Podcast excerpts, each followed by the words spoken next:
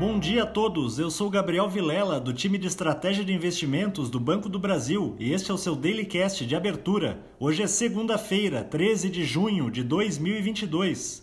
Os índices futuros das bolsas de Nova York têm quedas significativas, ampliando a fraqueza de sexta-feira, quando a inflação ao consumidor dos Estados Unidos, em maio, reforçou as expectativas de aperto monetário mais agressivo pelo Fed. Segundo um consultor econômico do Partido Democrata, o país precisa estar preparado para o risco de recessão com a inflação em seu maior nível desde dezembro de 1981.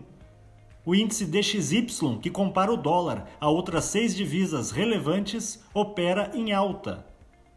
As bolsas na Europa operam com fortes baixas, com os investidores atentos à perspectiva do Banco Central Europeu iniciar seu ciclo de alta de juros em julho, além do endurecimento da política monetária do Banco Central da Inglaterra nesta semana, cujas expectativas se concentram em uma elevação da taxa básica em 0,5 ponto percentual, o dobro da última alta. As bolsas da Ásia fecharam majoritariamente em baixa, enquanto a capital chinesa, Pequim, acende o sinal de alerta para um novo surto de Covid-19. Também pesaram nos negócios da região uma greve de motoristas de caminhão sul-coreanos, que derrubou as ações de montadoras e de siderúrgicas na bolsa local.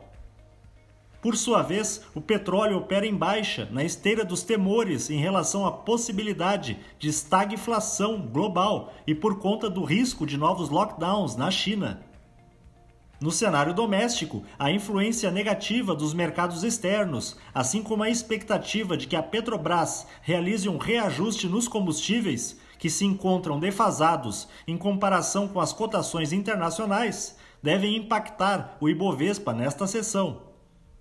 No cenário corporativo, destaque para o Carrefour Brasil, que irá investir 2,1 bilhões de reais para converter 124 unidades do grupo Big, recentemente adquirido pela empresa, com a conclusão do projeto prevista para o fim de 2023.